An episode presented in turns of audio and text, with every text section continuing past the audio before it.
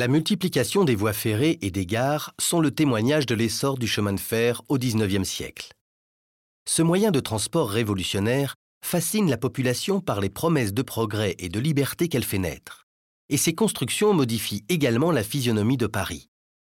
Dans le nouveau quartier de l'Europe, créé par Haussmann, la gare Saint-Lazare est le lieu idéal que Monet recherchait afin de capter les effets changeants de luminosité dans le paysage urbain. Les nuages de vapeur, l'architecture de verre et de métal, le tracé des voies et les belles façades lui offrent un motif résolument moderne. C'est l'une de ces cathédrales de l'humanité nouvelle célébrées par le poète Théophile Gautier.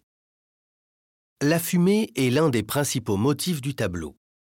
Elle est rendue par de lourds empattements de couleur bleue, très apparents, tandis que la foule des voyageurs est figurée par des silhouettes exécutées à coups de pinceau rapide l'atmosphère bouillonnante l'emporte sur l'apparente géométrie de la charpente.